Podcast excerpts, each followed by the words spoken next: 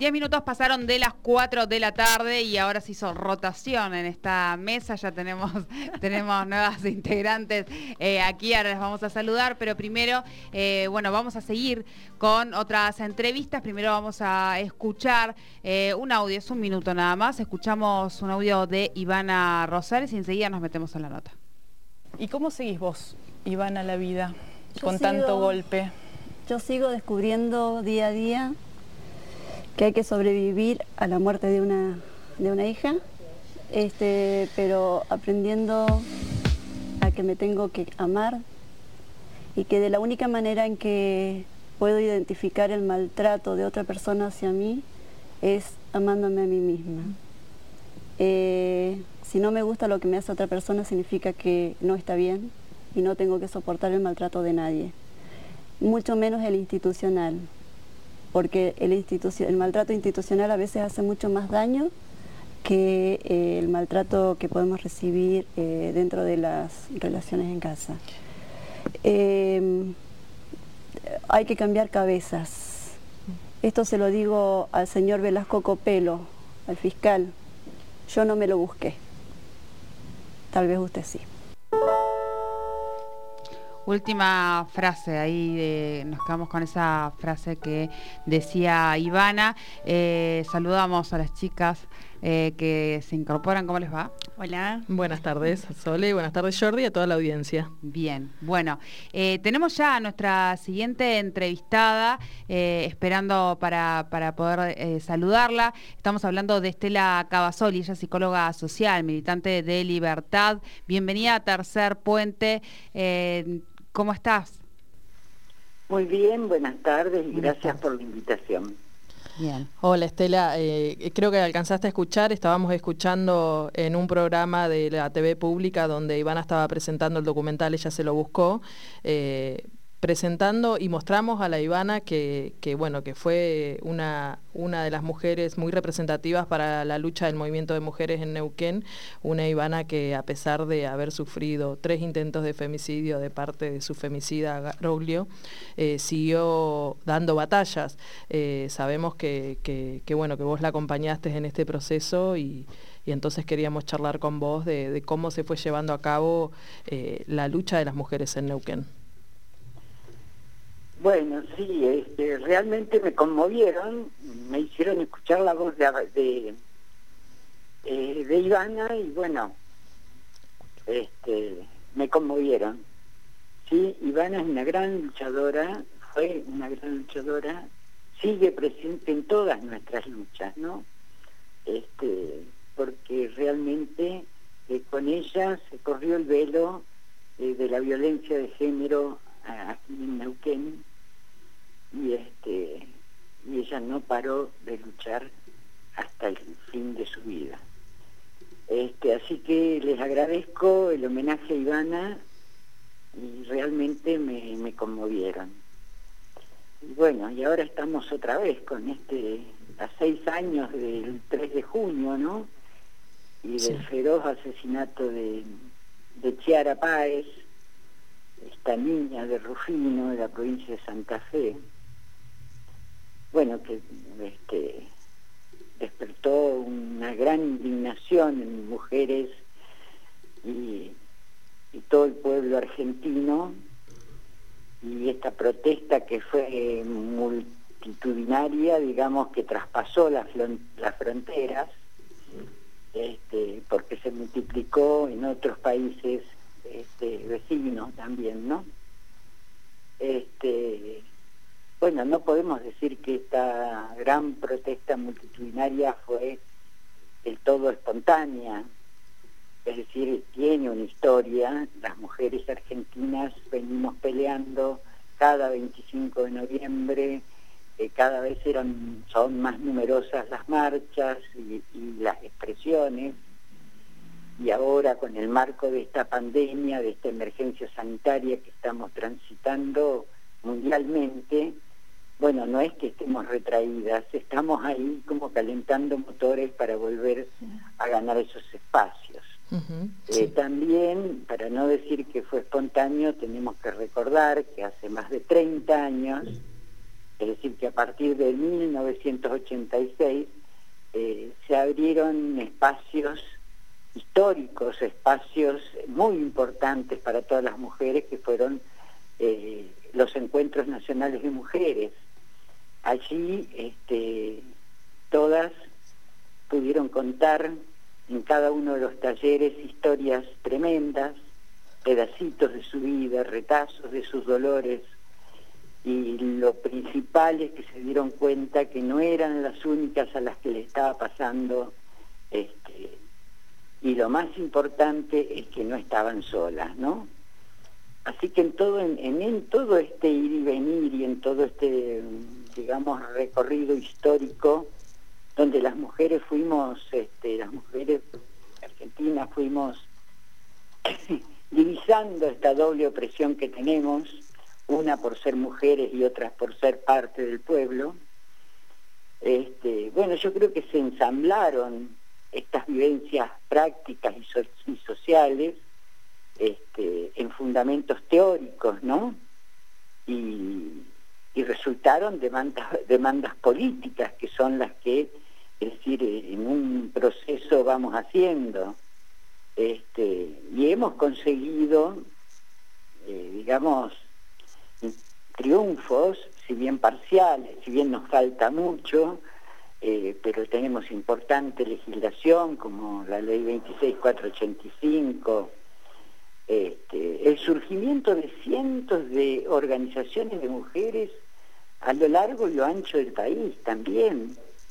Este, es decir, que las mujeres hemos ganado, eh, estamos en la agenda política, eh, peleando el cupo femenino, peleando, mm, este, es decir, nadie puede decirnos que no estamos en una gran ola de la, eh, de la agenda política argentina. Sí, vos sabés que hace un ratito estábamos entrevistando también a... ¿Negra? ¿Cómo? Hace un ratito entrevistábamos a Virginia Franganillo también y ella nos, nos hacía también un, hincapié en, en, cómo los encuentros nacionales han intervenido en la construcción y cómo hemos pasado de, que sean simples movimientos de mujeres a hablar de una ola feminista eh, eh, metiéndose en las decisiones políticas de, de, la construcción de un país. ¿no? Hoy tenemos un Estado que tiene un Ministerio de Mujeres, Disidencias y Diversidades para llevar algunas políticas eh, adelante. Vos, esta decisión, ¿cómo, cómo ves que, que nos acompaña a las mujeres en la lucha día a día? Eh, ¿Qué decís? La, la del ministerio, la del ministerio. Ah, el ministerio para mí es un gran avance de las mujeres argentinas es decir, esto es una muestra de que, perdón, de que estamos en la agenda política, ¿no? Este, haber logrado un ministerio de las mujeres realmente es un gran avance. Eh, después de la, eh, digamos, de la 26485, la, eh, la ley de interrupción voluntaria del embarazo, este, bueno, y este ministerio que tiene programas que son importantes, ¿no? Como el acompañar, este, tejiendo matrias, eh, son programas importantes, es, decir, que hacen al abordaje integral de la problemática de las mujeres. Eh, si bien, es decir, la violencia sigue instalada en nuestra sociedad, esto es un problema social, este, porque lo personal es político y tiene una base material, digamos, este, creo que debemos este, pelear desde el ministerio y de donde estemos por un abordaje integral, es decir, este, con la implementación de patrocinios jurídicos, este, eh, psicológicos, eh, sociales, es decir, tenemos que que ver cómo integramos todo esto este, y ver si se pueden reducir los femicidios, porque siguen siendo este, los más este, eh, eh, que no, no, no, no, se han reducido para nada. La parte más dolorosa para las mujeres. Claro, y además desde diciembre de 2015 está el, eh, hay un programa federal de patrocinio gratuito para las provincias, este, patrocinio jurídico gratuito, este, y solo hay 13 provincias que han adherido con 21 abogados. Es decir, es una cosa que todavía eh, esto nos da, eh, es un botón que nos muestra eh, la falta de decisión política de, destinar este, presupuesto para la atención a la violencia, ¿no? Después que la Suprema Corte de Justicia haya rechazado la, implementación de la ley Micaela, bueno, es otra de las cosas, ¿no?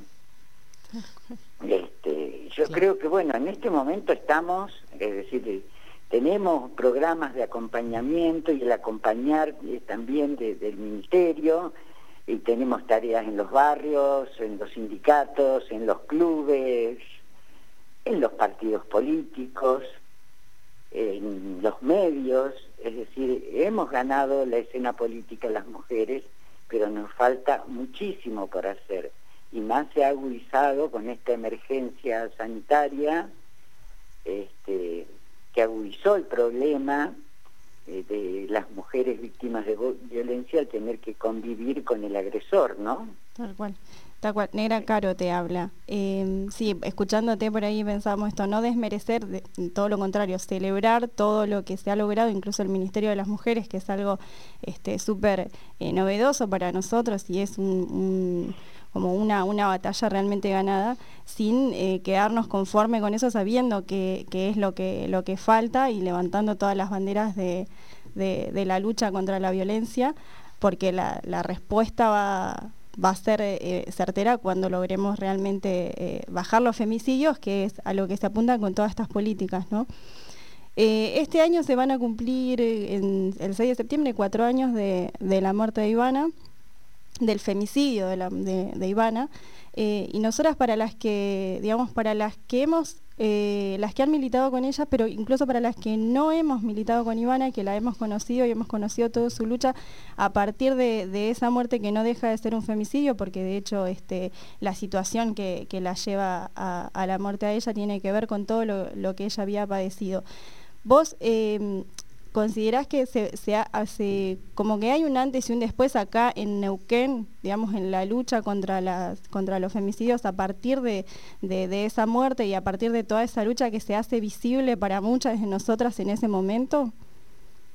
Eh, yo creo que este, a partir de la tragedia que sufrió, para mí hay un antes y un después, mucho antes eh, de la muerte de Ivana a partir este, de, la denuncia de lo que había pasado con Ivana, este, y después, mm. eh, a partir de todo el proceso judicial que padeció Ivana, que fue doblemente eh, victimizada, no sé, revictimizada.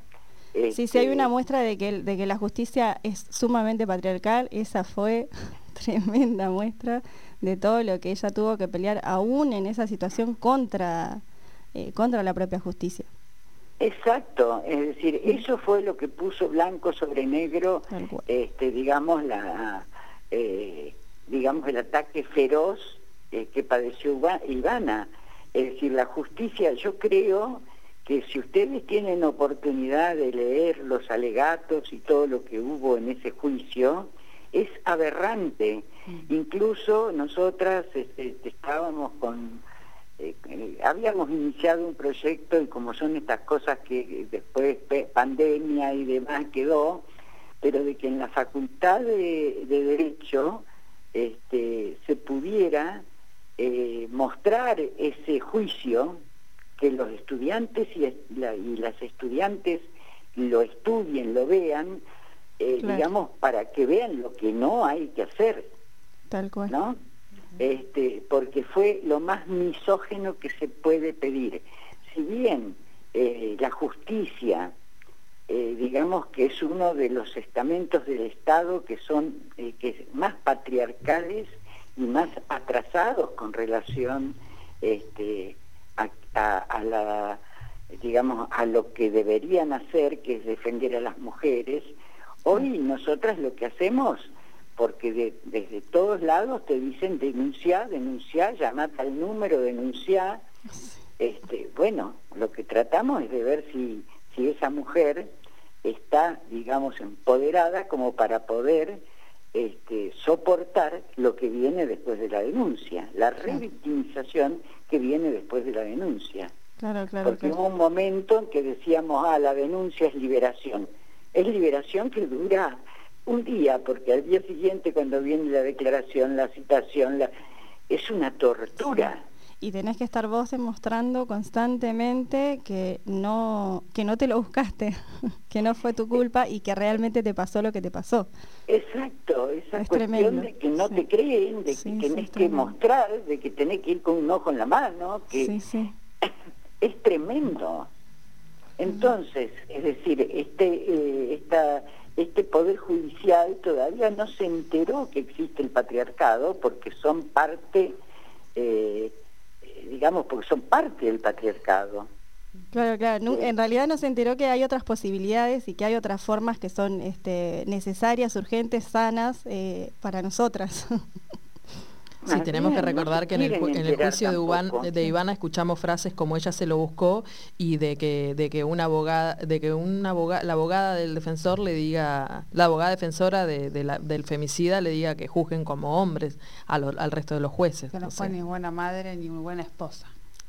Ay, no, no, no, eh, eh, esos alegatos no es, bueno, no sé cómo Ivana pudo este, tolerar todo eso y la fortaleza que tenía Ivana realmente sí este, realmente sí.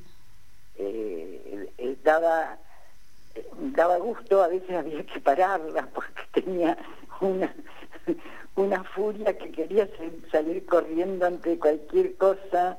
No no yo he perdido y bueno muchas de nosotras hemos perdido este y además eh, digamos que la muerte de Ivana ha sido un un femicidio retrasado, digamos, eh, en el tiempo, pero eh, ella murió por las secuelas que le dejó la tremenda agresión que sufrió, ¿no?